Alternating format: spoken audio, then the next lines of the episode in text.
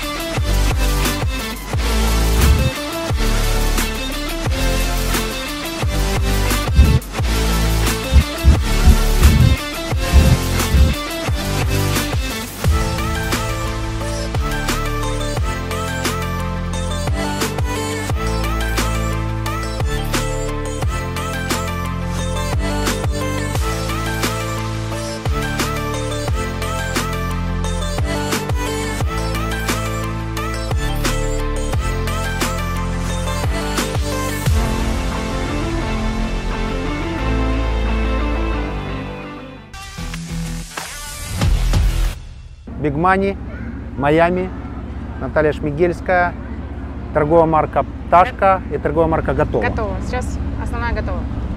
Вы сказали когда-то, что вы всегда были уверены, что будете бизнес-леди.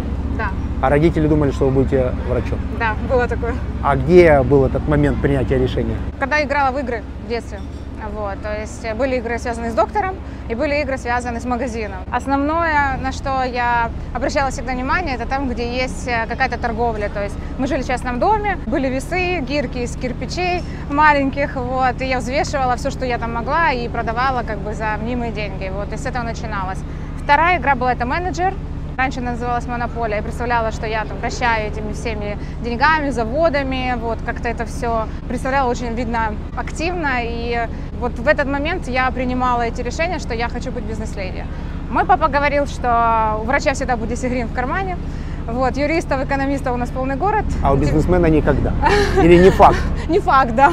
Но как бы он, э, ну, наверное, не думал, что я стану бизнес-леди. Он думал, что я, если пойду в экономический, я стану экономистом. Он говорит, экономистов, юристов полный город. Вот, а вот врачи – это будущее. И что, как вы, какие аргументы нашли? А, я пошла в медучилище, но папа сказал, как бы это было мне 12 лет, и когда мы принимали решение, я как бы слушала своего папу. Когда уже я заканчивала медучилище, так получилось, что у моих родителей заканчивались уже средства, которые бы они могли меня проучить э, там, на врача весь период, потому что это была дорогостоящая учеба. Они говорят, ну, как бы, и они видели уже мой предпринимательский талант, потому что я продавала в Oriflame в училище, Oriflame продавала у мамы на заводе, и они уже как бы видели вот этот талант, и они давали возможность мне уже принимать решения сама. То есть я уже показывала свою самостоятельность, и здесь они меня уже отпустили, говорят, принимай решение сама, и э, И вы предприниматель. да, я предприниматель. В Майами жизнь бурлит, прямо сейчас отходит лодка, тут же будет швартоваться следующая. Это вообще в город, в котором бьется такой пульс мира, и вы тут. Да. Вторую часть э, программы мы с вами будем снимать в Киеве, в офисе, более, может быть, скучной обстановке. А что вас в Майами привлекает? Где батарейки заряжаете? Какие места вас вдохновляют? На самом деле мы в том году попробовали про- пожить в Сарасоте, это где-то часа три от Майами, э, вот там, где олени живут среди жителей, крокодилы. Я поняла, что это рай. Вот, я очень Вы знаете, есть некоторые места там в Украине у нас, где тоже и олени, и крокодилы Да. живут среди людей. Ну, да, я еще, видно, там не была. Ну вот погода, зима, мне сложно, когда листики все падают, и вот и меня, я вдохновляюсь именно от природы. И когда мы здесь побыли, я зарядилась настолько, что мне появилась куча проектов, мне появилась куча идей. Я поняла, что так можно жить, можно работать, не обязательно в Киеве, то есть можно делать это все удаленно и при этом наслаждаться жизнью. То есть мне здесь нравятся тапочки, шорты, майка. Я в это время вот э, могу быть сама собой. А как руководите процессом отсюда, если, когда вы просыпаетесь, даже если вы просыпаетесь рано, то там это уже половина дня, 2-3 часа. Да, ну я как бы, по крайней мере, зарядила полностью всех за полгода. То есть я пока была в Киеве полгода, я сделала все основное. То есть полностью всю стратегию мы это все определили. И сейчас, получается, я Когда просыпаюсь, они собирают уже все вопросы. То есть они знают, что вот э, у них есть там несколько часов, и этого достаточно. Ну, короче говоря, то есть как, как это проходит все, рабочий день. Получается, я просыпаюсь, у меня есть две компании, у нас есть договоренность, сначала звонит одна компания, если есть вопросы, это там более ранний звонок, там 8-9. После А в почте вы работаете или это только команды голосом? И уровень каких проблем на вас попадает? Решают ли они их сами? Как делегируете? да. В Майами тяжело об этом говорить, но придется это сделать. Слушайте, на самом деле, ну, я не знаю, я думала, на самом деле, не будет ли это странно, если я вот, я понимала, какие будут вопросы. Но мне просто повезло с моими настолько подчиненными, что они полностью самостоятельны. Повезло. Они к вам случайно попали. Нет, я их вырастила. Так это не повезло, это результат э, длительной селекционной политики внутри Да, но я же не компании. буду расценить со- ну, как бы самостоятельно. Это видно со стороны. Мне казалось, просто я ленивая. Я из этого не хочу ехать в офис. И что вот все нормальные люди сидят в кабинете с 9 до 6. А вот э, и меня вечно носит где-то. Вечно я только на телефоне. Вечно я придумываю отмазки, что мне не ехать в офис. Когда я поняла, что мне не нужен кабинет, и я честно с этим согласилась и поняла, что это просто моя тактика управления, все, все сразу стало на свои места. Я здесь в Майами. Вы менеджер без кабинета. Я менеджер без кабинета. У меня перег- переговорка и как бы open space. Вы сейчас говорите о мечте всех предпринимателей Да. мира, я думаю. А что вы этим людям говорили? Как воспитывали? Как их отбирали? Чему обучали? Первое мое обучение получилось очень экстремальным. Я попала в Индию в 2009 году, и там просто не было телефона, ну, не было связи. И я оборвала связь на две недели. Я думала, что все, я сейчас приеду, какой-то развал будет, непонятно, там, какие-то проблемы, которые там, могут уже там, повлиять очень серьезно на бизнес. Я приехала, они выросли. Они выросли тогда на процентов 20-30, и это был какой-то скачок, они там привлекли каких-то огромных клиентов. То есть Я- можно отпускать? может, нужно отпускать. Нужно отпускать. Нужно отпускать, да. А, да, можно на каком-то этапе споткнуться, то есть какие-то ошибки они могут делать, Отпускать, если вырастут, то доверять дальше более глобальной доверять, задаче. да, и прощать. То есть ошибки есть, э, если это один раз ошибка и она не повторяется, а, можно простить, даже если это стоит компании каких-то денег, потому что по-другому они не вырастут, по-другому они не смогут принимать решения. Не боитесь сейчас, что ваших таких фантастических ребят схантят? Слушайте, я как бы недавно начала этим э, задумываться, потому что я, ну, как бы сейчас пошла в публичность, да, и я говорю много о своих сотрудниках, но знаю, у меня очень сильно с ними связь, они развиваются очень сильно, то есть люди выросли. Сейчас у меня в Харькове генеральный директор, был кладовщиком когда-то. Кладовщиком? А, кладовщиком, С да. кладовщика до Да, генерального директора? Да, да, да. И он, как бы, я максимально им полностью доверяю, и этот человек со мной уже 13 лет. Финансовый директор э, тоже, она была м, логистом. А финансовое образование есть? Есть уже финансовое образование, да. Уже? Уже. То есть она приобрела по ходу навыки и, Да. ста- и переквалифицировалась? Да, это как бы произошло все. Она уходила, потом она возвращалась. А, И сейчас как бы я полностью доверяю, ну просто это моя сестра родная, поэтому да. Поэтому здесь как бы все, ну как бы... Тяжело будет схантить. Да, тяжело будет Хотя сказать. такие случаи тоже были, поверьте мне, Я- в истории бизнеса. Я не против буду, если она примет такое решение, я как бы как сестра посмотрю на это нормально, если она увидит в этом перспективу больше. Но я Но уверена- уходила. Нет, мы просто начинали бизнес вместе, и в какой-то момент ей было сложно как бы поверить в то, что это просто вырастет. То есть мы начинали там с объемов там курицы, не знаю, ну, там в несколько ящиков. Вот, поэтому и как бы у нее был там свой процент, и ее пригласили потом работать и наши поставщики. И она говорит, мне нужно как бы ну жить там, кормить семью, как бы, и я ее как бы ну, приняла ее решение, поэтому потом она вернулась. Профессиональный потребительский стереотипный вопрос. Да. Все все время говорят о вредности куриного мяса сейчас. Да. Антибиотики, Да. жидкость, э, химикаты и так далее. Можете одной фразой развенчать миф, либо подтвердить его? Я могу так сказать, что все в мире едят. Есть люди, которые живут до 100 лет, и они едят курицу. Значит, все-таки... Какую? Фермерскую или Ну, бройлера? Это же нет, важно. Не, ну нет, не, не, не факт. То есть много всего вредного, и как бы если на этом зацикливаться, то можно сойти с ума. То есть это сильно много работает ум. Тогда по-другому. Да. В ресторане в Куршавеле продают блюдо под названием фермерский цыпленок за 370 евро. Это- Понятно, что это Куршавель, понятно, что это неадекватная цена, Да. но сам факт, как продают, то есть это крафтовый цыпленок, выращенный вручную. Мгм. У вас индустриальная курица. Да, да. Вы применяете антибиотики? Я не выращиваю курицу. Что вы делаете из А нее? я ее продаю, я ее режу, я ее делаю с нее полуфабрикаты. Фасуете. Те фасую. люди, которые вам поставляют курицу, применяют антибиотики? Да, да. Все применяют антибиотики. Все. Да. Все мясо. Ну да, знаете, есть такой миф, что если брать домашнюю курицу, бабушка, которая ее выращивает, у нее не хватает денег на какие-то вещи, которые обезопасят безопасность этого мяса. И я считаю, что здесь лучше доверить производителю, который подтверждает там европейские какие-то сертификаты и проверенные какие-то ингредиенты, которые туда попадают, в эту курицу, чем идти есть мясо, где бабушка просто ну, выращивает, и непонятно, какие болезни могут быть в этой курице. Интересно, чтобы бабушка сказала о вашем. Поэтому ну, бабушку же никто не проверяет. Если мы покупаем у своей личной бабушки, да, и мы можем реально посмотреть на эти процессы, этому можно доверять. А если мы покупаем курицу непонятно где, и я не знаю ни одного производства на следующий момент, который говорит, что выращивает там полностью экологически чистые продукты, а на самом деле там просто курица после несушка, несушка, которая яйца выращивает, они там докармливают кукурузу в последние дни, она становится желтая, а потом они ее продают как фермерскую птицу. И у нас нету производства, которое накормит глобально всю Украину этим продуктом. А этот продукт везде. Сейчас есть такие особенные бабушки, говорят, Ага. гениальные маркетологи, которые, покупая обычную индустриальную курицу, набором манипуляций делают из нее фермерского цыпленка и продают его в два раза дороже, потому что бабушка же не может продавать индустриальную курицу. Так это работает. Я об этом слышал. Да, да. Но об этом во второй части интервью Да. мы обязательно все обсудим. Я буду докопаюсь до молекул в Хорошо. этом вопросе, потому что меня тоже как потребителя это волнует. Все-таки Майами, Америка, удаленное руководство своей компании. Как Да. работает? Все этого хотят. Все хотят быть в супер месте и руководить своей компанией, которая находится в том месте, где живет твой потребитель. Это не всегда совпадает. В вашем случае как это происходит? Слушайте, ну, Делегирование да, услышал? Делегирование, и, ну, как бы, да, я полностью доверяю. То есть я подобрала таких людей в своем сейчас развивающемся бизнесе, вот торговой марке вот готово. Мы делаем полуфабрикаты на сети, в основном сейчас Private Label и развитие своей торговой марки. И как бы люди настолько заряжены, настолько они вдохновлены этой идеей, что я знаю, что они будут делать максимум, все, что есть вообще в их пониманиях и сил. То есть если у тебя есть хорошая команда, ты можешь себе позволить 2-3 месяца отсутствовать. Я буду полгода отсутствовать. Вы будете сейчас полгода отсутствовать, и вы вырастете. Да, в этом году мы планируем в три раза вырасти. Какой оборот годовой? Если я говорю про дистрибьюцию, у меня 60 миллионов долларов оборот. Если говорить про производство сейчас, где мы развиваемся с полуфабрикатами, 5 миллионов долларов. То есть мы как бы сейчас э, только вот первый год, как мы вышли на старт.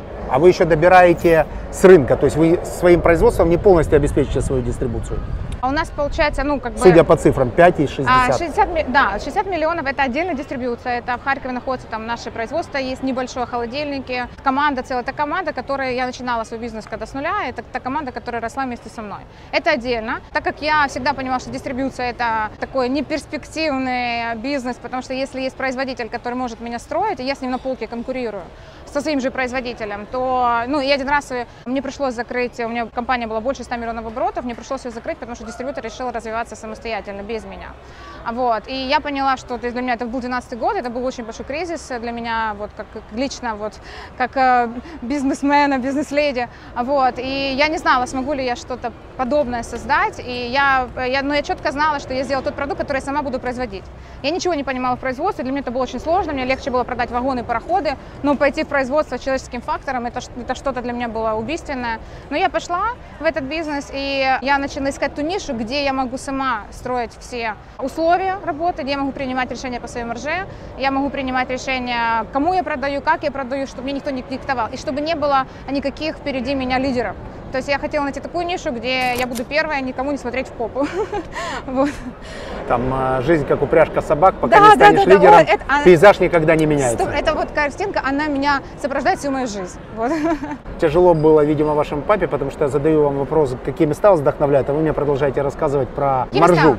Хорошо. Места в мире какие вас вдохновляют? Слушайте, я... Ну, я чувствую предпринимателя. А, да, я, я про это могу много говорить. Ну, я настроилась просто на бизнес-разговор. Хорошо, я по-другому сейчас скажу.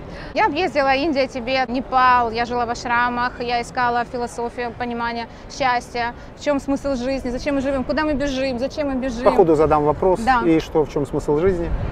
Одной фразой. Кайфовать от жизни. Поехали дальше. Да. Так, и какие места вас вдохновляют? Да, вот они, а, то есть я как это делала, я приезжала в Индию в Ашрам, то есть я летела бизнес-классом, приезжала в Ашрам и жила в общей комнате, там где, ну, с девушками, то есть я спускалась до самого дна, чтобы вот прочувствовать все вот истинное, вот то, что я могу без всяких соблазнов понять.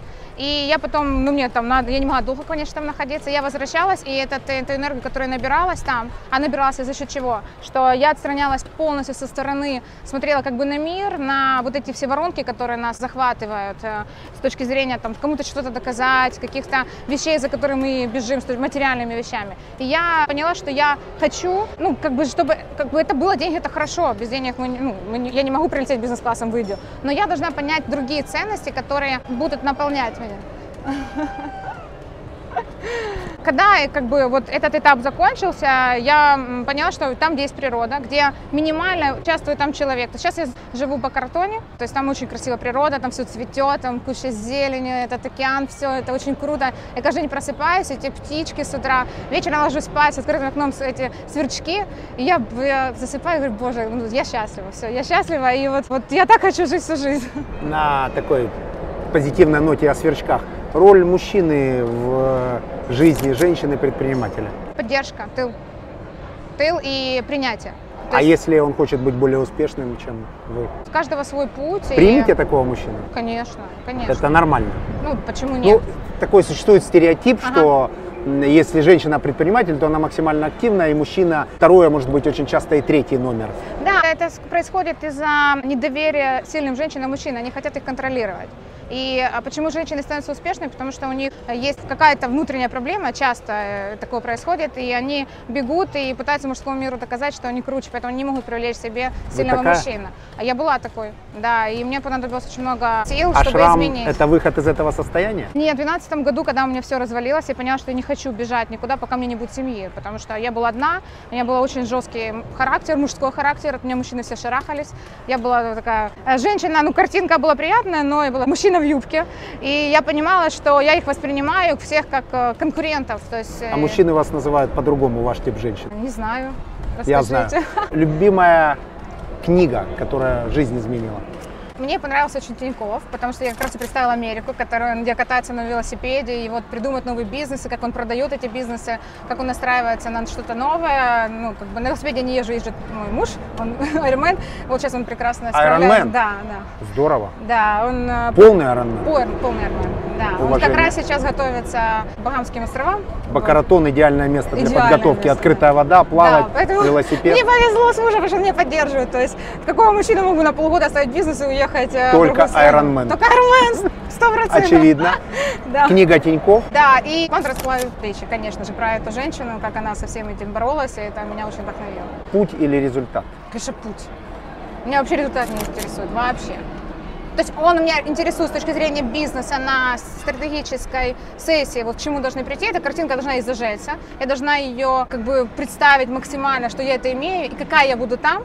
Вот, что, какой мой будет бизнес, и я ее хочу ее отпустить, все. И дальше я наслаждаюсь процессом. Мне нравится это вдохновление, мне нравятся вот эти все инсайты, то, что мне приходит в голову. Майами полностью сопутствует этому, то есть это каждый день мне что-то такое, я звоню, слушайте, у меня новая идея, давайте сделаем вот так. Небо вот». высокое. Под высоким небом всегда рождаются высокие мысли. Да, Мне да. так кажется. Майами или Киев? Или Харьков? Слушайте, ну я люблю Киев. Я не готова с ним на 100% попрощаться, но мне полностью устраивает такая жизнь, как сейчас. То есть полгода я там, полгода я здесь. Полгода зимуете тут. Да, Так можно это да, назвать. Да, ну сейчас будет сложнее, потому что детям в школу нужно идти. У меня ну, маленькие дети, 3-5 лет. Они Э, сейчас с вами Да, тут. конечно, мы все семьей здесь. А пойдут в школу там или тут? Чувствую, у вас тут есть Не, знаете, дискуссия. э, п- почему? Тут надо менять просто статус. У нас туристическая виза. Я знаю, у вас там виза талантов.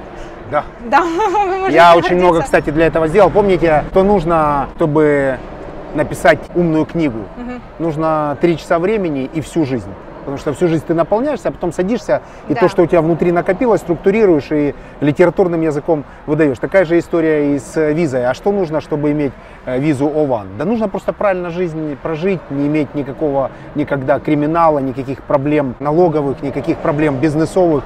Нужно вести активную социальную деятельность, в том числе Да. выпускать книги, читать семинары, и обязательно это будет Ну, вы оценено меня вдохновили. теми людьми, писала. которые выдают, Да. э, выдают визу. Ну, в общем, если не визовая проблема, то дети высоковероятно будут учиться тут. Если говорить про, если я хочу вот так жить, да, то есть э, если все окей, ну просто тут есть разные нюансы, которые э, после грин-карты с точки зрения налогообложения и так далее, поэтому тут надо правильно... ОВАН это не обязательно грин-карта.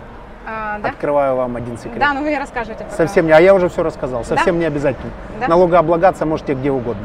супер. Вот видите, мне адвокат про это не сказал. Но тогда больше, чем 182 дня тут Все, находиться значит, я вы в не следующем сможете. году в Майами полгода, я здесь наслаждаюсь. Хорошо, зафиксировали. Мы с вами познакомились на мероприятии в Харькове, в Мы с вами познакомились в Киеве на экономическом форуме. Я была спикером дискуссии «Как начать бизнес с нуля, от нуля до миллиона». Что вам дают выступления перед большой аудиторией?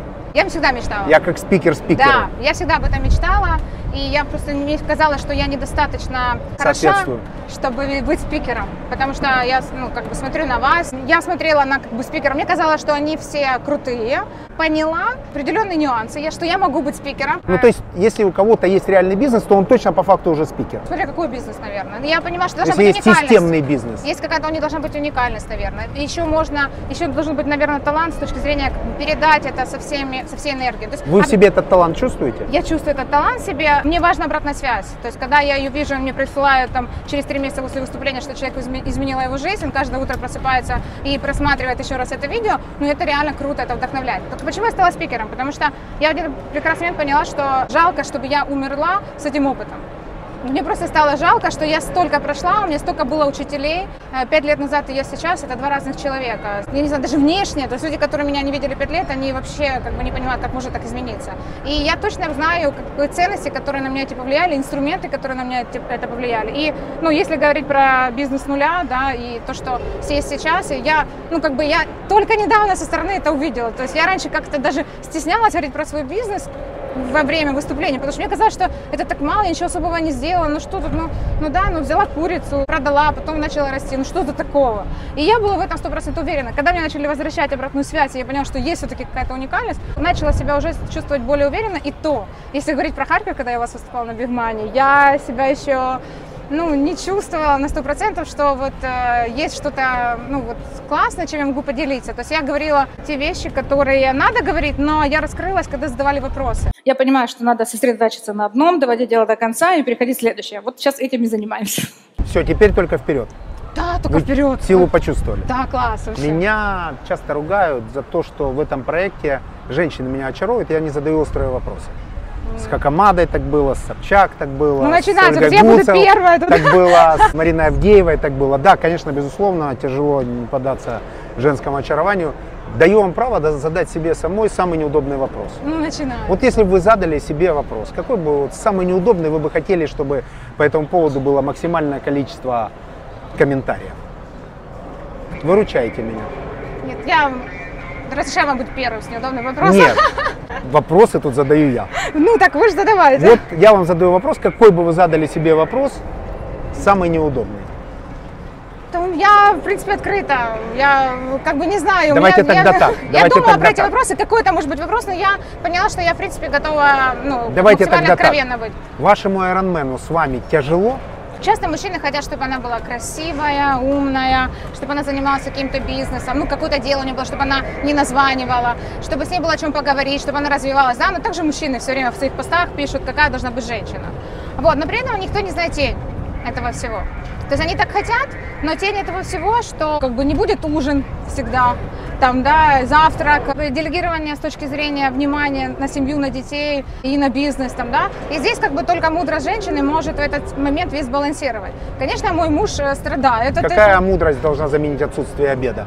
ты меня такой выбрал, ты такой на мне женился. Да, то есть ему же понравилась так, какая я есть э, на самом деле. И как бы и должны быть побочные эффекты То есть в любом нужен случае. женщине-бизнесмену нужен мужчина, который готов терпеть, Он должен принимать. принимать, Принимать. не да. терпеть. Не терпеть, принимать. Вот сейчас, как с моей публичностью, мой муж меня принимает. И как бы очень успешно. Уже, как, э, как бы, судя по тому, как я сегодня поехала, и как он все-таки за меня волновался, я уже поняла, что все, как бы, это принято уже. Вот. А с точки зрения бизнеса, ну мы здесь. Мне просто уже захотелось вот этой реальной земной жизни. Самой детей отвозить за рулем в садике, без водителя, в этих тапочках, шортах, находиться дома. Все, и я дорвалась к этому всему, и все, он получает удовольствие от этого. Зафиксировали. Big Money Майами. Продолжим в Киеве. Да. Рад был. Всех ждем на Big Money форуме. Киев, дворец спорта, более 8 тысяч человек. Практики на сцене, сильные предприниматели. Будут крутые кейсы, э, примеры из э, э, американского немецкого, европейского, израильского бизнеса. Мы серьезно готовимся и хотим сделать это мероприятие не только очень качественным в смысле подачи контента, но и максимально энергетическим и интересным. Увидимся. До встречи.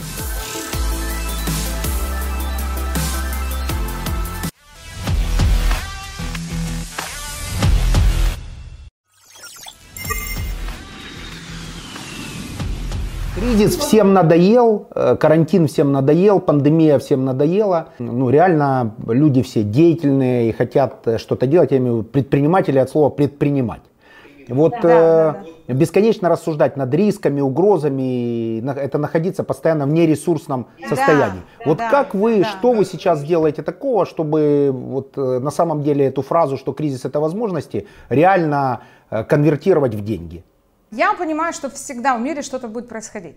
Всегда. Например, сейчас в Майами беспорядки, да, ну, как бы, которые, ну, не только в Майами, по всей Америке, ну, лично я, так как нахожусь в Майами, это тоже могло вызвать тревогу и, как бы, перестать думать о возможностях. Лично я стараюсь не смотреть новости, я далека от политики. С точки зрения мне неинтересно все, что происходит в политике, в мире, как бы все, что важное должно быть, я все узнаю и так. Мое ресурсное состояние зависит от э, моей внутренней гармонии. Для того, чтобы ее внутри как бы ну, максимально держать, как, ну, не- даже не держать, а чтобы находиться в этой гармонии, я занимаюсь любимым делом. То есть я, я стараюсь не делать то, что мне не нравится. То есть если есть вещи, которые мне не нравится даже делать в бизнесе, я максимально нахожу людей, которые могу сделегировать, чтобы, ну, мне- я не люблю, когда есть внутреннее напряжение. С точки зрения как бы ресурсности, это там спорт, это какие-то вещи, которые меня вдохновляют, я пишу книгу, я люблю гулять, как бы есть вещи, где я наполняюсь. Если лично про меня говорить. Можно более предметно, потому что это фразы, которых мы уже за времена прямых эфиров, э, в всем уважении, но послушаем от бизнес-тренеров и от инфобизнесменов. Вы же реальный бизнесмен, вернее бизнес-вумен, которая еще в 2018 году, по-моему, получила приз как э, лучший, самый эффективный бизнес-вумен за развитие бизнеса. Значит, гордитесь тем, что вы начали э, с нуля практически без денег. Начинали зарабатывать свои первые деньги, продавая рыбу, выловленную отцом. То есть у вас предпринимательство в крови. Вот что конкретно в вашем бизнесе вы делаете каждое утро сейчас? Самое главное, что я делаю, это я доверяю своим сотрудникам. То есть я, чем мне повезло, я нахожу тех людей, и мне повезло с этими людьми, которые могут сами принимать решения и сами отвечать за те поступки, которые они делают. Это как бы для моего ресурсного состояния, от того, чтобы я не держала контроль постоянно, каждый день, что происходит, какие принимаются решения, это, ну, как бы, для меня это самое главное. То есть это, я считаю, это самое большое достоинство, которое как бы есть в моем бизнесе. Да? Мне есть люди, с которыми я могу начать любой бизнес, в который как бы будет перспективный, если меня они поддержат в этом, конечно же, потому что я не могу навязать свои идеи.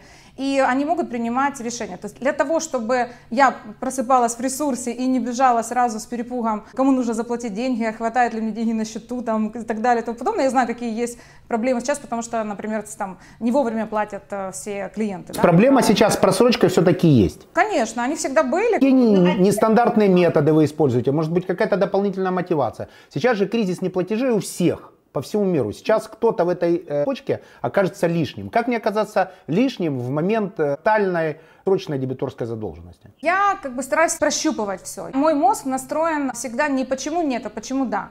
То есть я смотрю всегда на какие-то дополнительные вещи, которые я могу взять. Я слушаю, я стараюсь не засорять мозг какими-то ненужными вещами, чтобы знать все. Я четко концентрирую внимание на том, что мне необходимо сейчас. Например, общалась со своим знакомым, у него там сеть ресторанов. Он, например, говорит, я там хочу сделать фабрику и продавать там более оптом еду.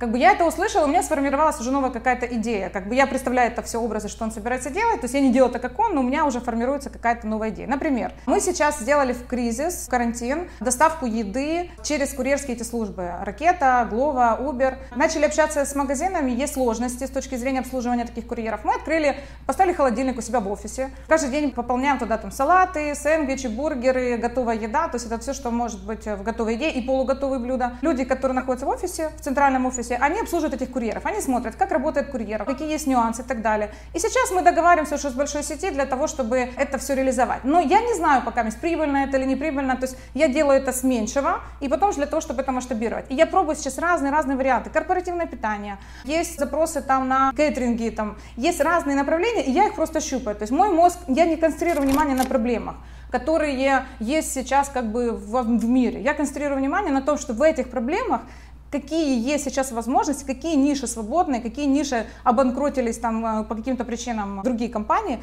И в этих нишах я ищу свои возможности. То есть мой мозг целенаправленно настроен на этом. То есть если думать о негативе и искать ну, плохие новости и говорить, ой, боже, что ж теперь делать, куда бежать, все, там будет вся энергия, там будет все, вся концентрация внимания, и хорошего ничего с этого не будет. И стараюсь передавать вот такое мышление своим людям, которые работают в компаниях. То есть я, как бы, если какая-то есть проблема, я, ну, я общаюсь с ними, часто стараюсь чувствовать, в каком они находятся состоянии, что их пугает. Я стараюсь проговаривать с ними эти все моменты, ждать от них, как они видят решение этих вопросов. И когда я понимаю, что энергия поднялась, когда я понимаю, что есть позитив, все классно, все видят цели, они у нас общие, мы понимаем общую стратегию, все. И тогда вот есть состояние такого общего кайфа, и я понимаю, что мы сломаем все стены. Входы в этом состоянии общего кайфа учитываются?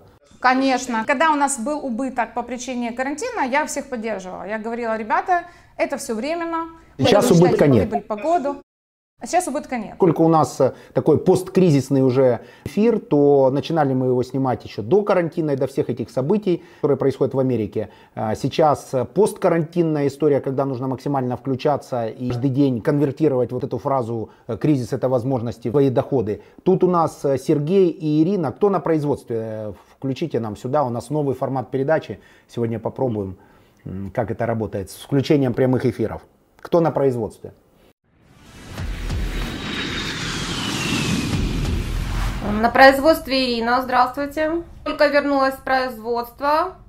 Так, а производство мы можем посмотреть непосредственно из вашего гаджета, как там все происходит? Можем попробовать. Очень плохой интернет, к сожалению. Хотелось бы показать. могу ходить, будет пропадать интернет. Если мы готовы ну, давайте попробуем. Давайте попробуем, пропадет интернет, мы пока переключимся на Сергея, который в офисе, ага. потому что... Ну, Хорошо, тогда давайте пять минут. Деньги делаются не, не в офисах, а на производстве. А пока коротко ответьте, а что у вас сзади, грамоты или картинки? Да, это наши сертификаты, давайте попробую покажу. Компания Рока, Зірка якості та вибір споживача. Это заработанные честно наши награды.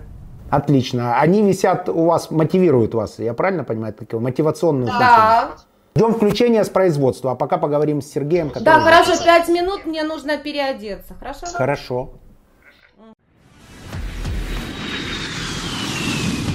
Так, Сергей, вы в офисе, получается, в Киеве? Харьков. Нет, нет, в Харькове.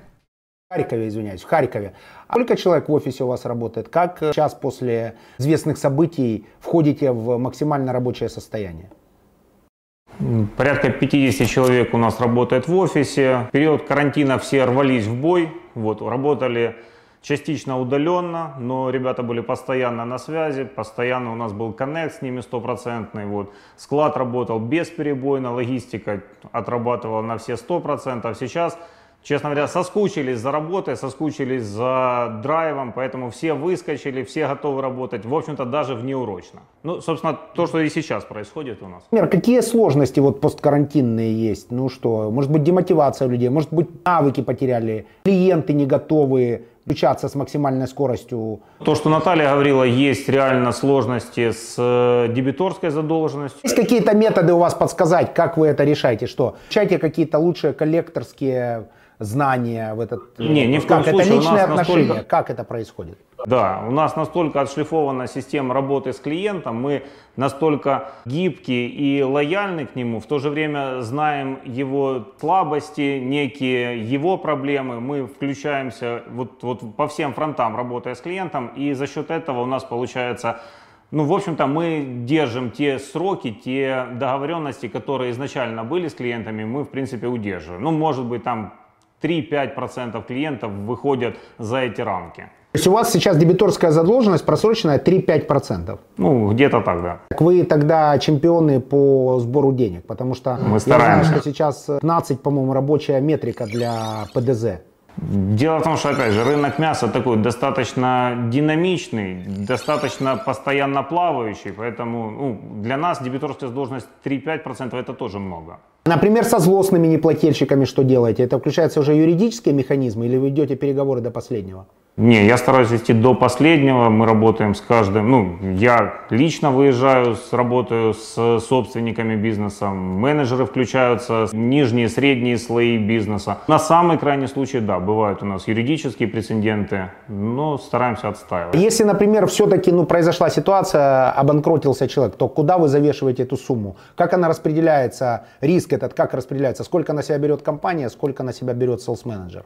Честно говоря, из последнего мы отслеживали, если мы видим, что клиент начинает проваливаться, мы выдавливаем до последнего все, что с него можно взять, вот, потом минимизируем. Ну хорошо, но какая-то сумма там осталась, ну какая-то сумма X, она на кого будет завешена? Это компания на 100% возьмет на себя или там есть ответственность и менеджера проекта?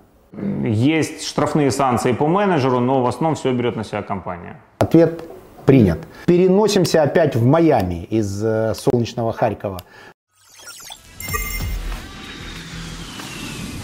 в котором, кстати, нет беспорядков, а в Майами они есть. Если взять набор советов, вот предположим, вы сейчас перед аудиторией, которой можно либо посоветовать. Что посоветуете сейчас, вот несколько правил от вас, что делать? По пунктам. Первое, не работать с компаниями, которые на грани. То есть э, не входить ни в какие отношения денежные, да, если вы знаете, что есть какие-то проблемы ну, с точки зрения будущего банкротства, или они там задерживают сильно платежи каким-то другим партнерам своим, там, да, то есть не вступать с ними в никакие отношения, потому что вопрос времени, когда настанет момент, когда они не заплатят деньги. Если такая работа уже есть, э, и вы видите проблемы, значит, нужно подписать какие-то дополнительные документы. То есть если ваш клиент э, ценит вас, если вы даете отсрочку платежа, и он как бы пользуется, можно сказать, этими деньгами, это бесплатно бесплатный кредит, можно так сказать, да, отсрочка платежа. Нужно подписать какие-то дополнительные документы, если вдруг какая-то проблема, чтобы вы могли окупить имущество. То есть у нас такие были случаи, что мы бетономешалки забирали с мясокомбинатов. Вы обезопасит. Если супермаркеты, там, да, очень важно там, с ними продолжать работу, нужно просто посмотреть и посчитать, а если что, то сколько я потеряю денег? Сколько я должен проработать, чтобы заработать эти деньги? Сколько я должен продержаться, чтобы я, если что, вышел в ноль, если оно не рассчитается? Потому что и это я пережила все в 2014 году, потому что это была повальная проблема, много банкротились, много не рассчитывались. Плюс, как бы, что мне всегда помогало, если я лично договариваюсь с кем-то, есть юридическая компания, но я договариваюсь, например, там, с собственником, да, это с рынка мяса, я с B2B рынка перешла в B2C. То есть, если говорить про B2B, я общалась лично, например, если с собственником общаюсь, я говорю, ты лично мне отвечаешь за эти деньги. То есть, если не рассчитается компания, как бы юридически, там, банкротится и так далее, я все равно буду с тебя эти деньги спрашивать.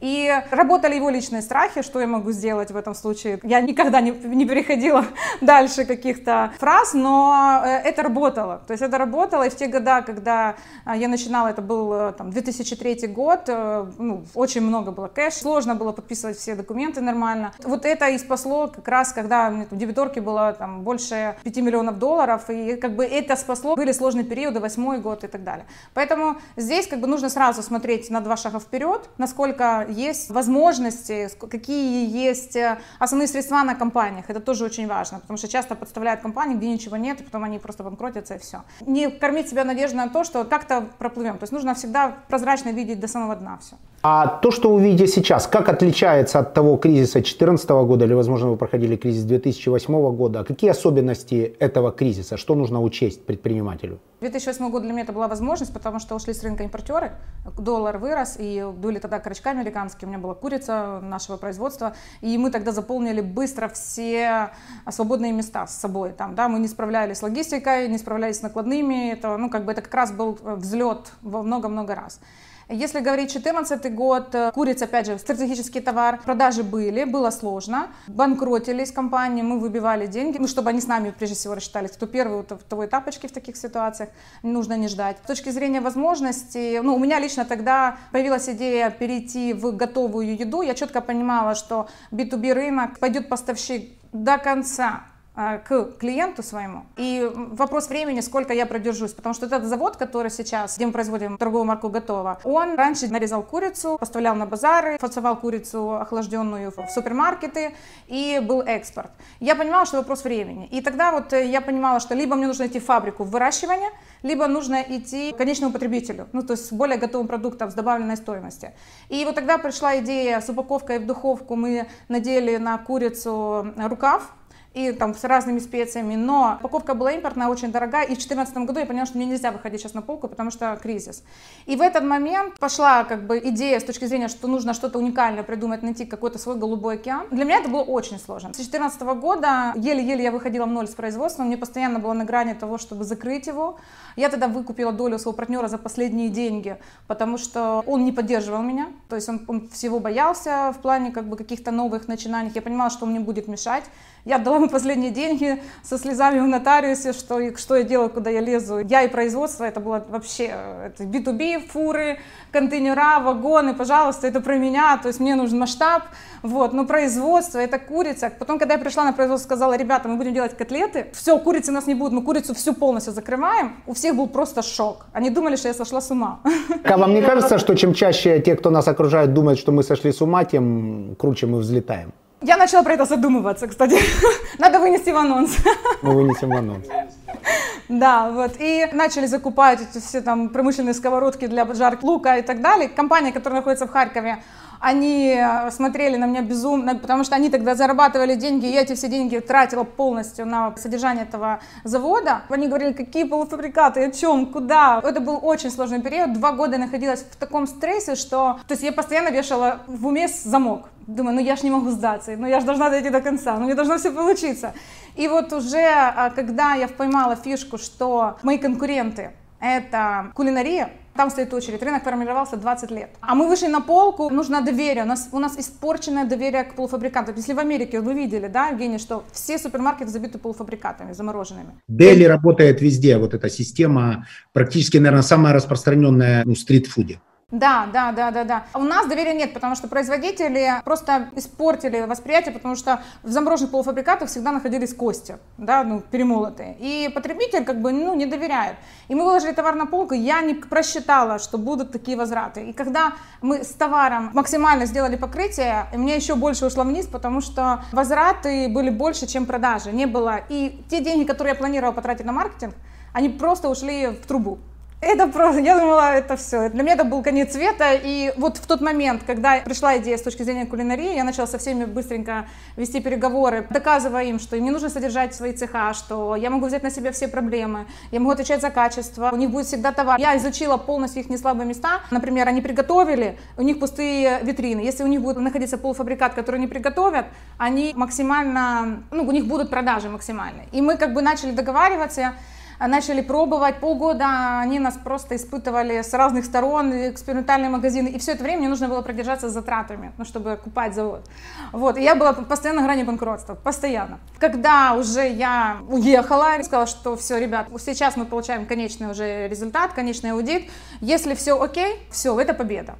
Если сейчас не получается и опять какие-то есть моменты, я все, я не могу, мы закрываемся. Все, я приняла тот факт, что я закрываю завод, я знаю, что мы откроем новый бизнес, у меня классная команда, я с этими людьми уже нахожусь больше пяти лет, а то 12-13 лет люди со мной вместе идут с самого начала бизнес-истории, и я знаю, что мы сделаем новый бизнес. Когда я успокоилась с этим и советую сейчас кто находится в кризисном каком-то состоянии, есть какие-то на грани, какие-то моменты. Вы талантливые люди. Если вы сделали один бизнес, вы сделаете другой бизнес и третий, и пятый. В любой стране, в любых ситуациях. Всегда экономика работать как-то, но будет. И талантливые люди, которые уже создали, не украли деньги с бюджета, сами, они всегда их заработают сами. И вот тогда приходит сообщение, что все, мы вас открываем на все магазины, и все, и это была просто победа. И все, с этого момента мы полетели. И Я уже рекомендую бы... всегда запоминать эти состояния, и всегда, когда тяжело, о них вспоминать. Как мне кажется, это самая крутая да. мотивация. А у нас Ирина, которая на производстве, я надеюсь, уже она там. Ирина, включайтесь и покажите нам, как на самом деле все происходит мир переместился. О, мы вас видим, отлично. Это наш цех э, конечного продукта, э, цех упаковки замороженной готовой продукции. Главный руководитель тут Руслан. Руслан, скажи, пожалуйста, что ты сейчас делаешь? Измеряю температуру и записываем, какая, делать, какая бригада делает. Паспортизацию продукта. Да, у нас каждая партия ограничена 100 килограммами. Мы можем отследить каждой партии от входа сырья до человека, который делал фарш, котлету и упаковывал, то есть э, все этапы производства. Это очень важно и для, для обеспечения полного качества любого продукта. Идет упаковка, да, по 3 килограмма замороженной котлетки. Потом это будет безумно вкусная куриная котлетка. Пойдемте дальше. Сейчас доформировывается поддон, да, уже завтра у нас очень большая отгрузка. Посмотрим, как это делается, да, как это хранится и как это потом, э, как уезжает с завода. Сейчас будет очень холодно, минус 18. Пойдемте. Это наш цех готового продукта. Вы видите партии, которые завтра уже уедут и с пятницы начнут загружаться новым продуктом. В среднем мы в э, неделю отгружаем 20 тонн э, всевозможной кулинарной продукции. Очень важно, видите, маркировка абсолютно на всех поддонах. Все это считывается. И всегда и везде мы можем определить, где наша партия находится, из чего она сделана, кто ее делал, обеспечение качества и норм безопасности. А это наш цех уже готовых полуфабрикатов. Ольга Васильевна, расскажите, пожалуйста, э, основные составляющие, что вы сейчас заканчиваете, составляющие и как это будет выглядеть на полке. На сегодняшний день мы, мы план уже сделали. У нас сегодня по плану был салат греческий. Были еще у нас пробные салаты. Это салат Цезарь. Все это сделали. На... Сейчас мы уже заканчиваем. Это завершается у нас работа. Поэтому последние салаты у нас выдаются. Я вам сейчас покажу, какой салат. Да, нам интересно посмотреть. Интересно, да. Какой салат на выходе? Вот такого плана идет салат, это греческий. Мы выбрали именно вот такую упаковку, потому что все ингредиенты отдельно. Очень удобно, очень много отзывов у нас было на пробных дегустациях, поэтому мы все делаем для нашего Спасибо. потребителя. Спасибо, да, Стараемся все ребята очень дружные, все работают с любовью. Мы всех очень любим наших потребителей и ждем у нас. Спасибо большое, Ольга Васильевна. Да. У нас с вами было самое длинное интервью в истории программы, потому что начинали мы его снимать фактически полгода назад. Мгм. Мир не знал о пандемии, мир не знал о кризисе, э, мир не знал о том, что сейчас происходит в Америке. Мир ускорился невероятно. За полгода происходят события, которые кардинально меняют направление движения. Это Да. огромная неопределенность. Это высокие риски. И теперь весь мир понимает, в какой жизнью живет предприниматель, потому что у предпринимателя идеальный шторм каждый день.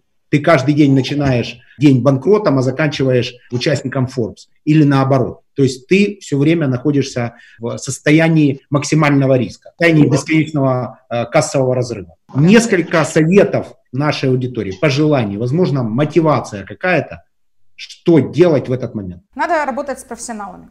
То есть, если нет э, возможности платить профессионалу и содержать его в штате, его нужно иметь на аутсорсинге. Это я для себя открыла очень классное правило. То есть я могу работать с самыми лучшими там, финансистами, юристами. Кроме тех людей, которые есть в штате, я могу пользоваться компетенцией лучших людей на рынке. То есть их час работы будет стоить недорого по сравнению с тем, чтобы содержать каких-то специалистов у себя в офисе, которые как бы будут делать ошибки, которые сейчас стоят дорого.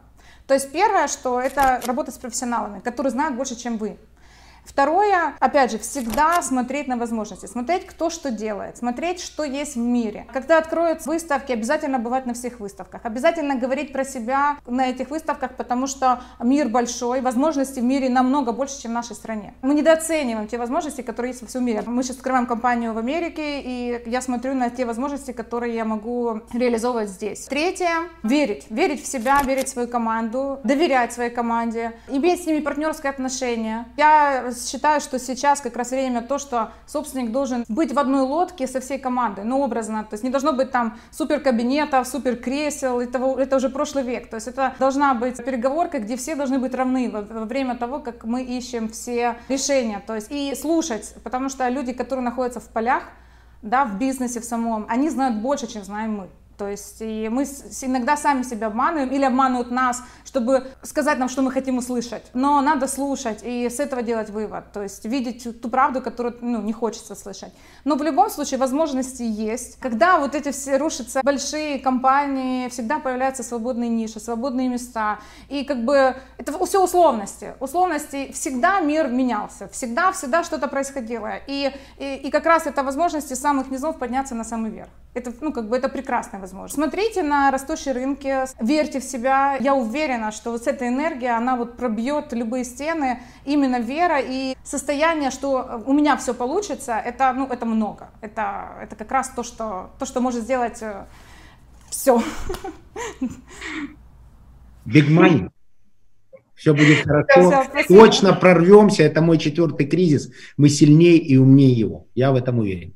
Big Money, бесплатный MBA. Спасибо.